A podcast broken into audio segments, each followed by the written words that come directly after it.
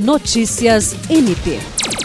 O Ministério Público do Estado do Acre, por meio do Centro de Atendimento à Vítima CAVE, recebeu Michele Queiroz, que relatou ter sofrido agressão física na madrugada do sábado no Mercado do Bosque, em Rio Branco.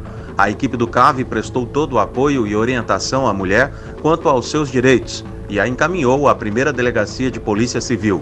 O órgão auxiliar vai acompanhar a investigação do caso até a conclusão do inquérito policial, sob a condução do delegado Judson Barros. William Crespo para a Agência de Notícias do Ministério Público do Estado do Acre.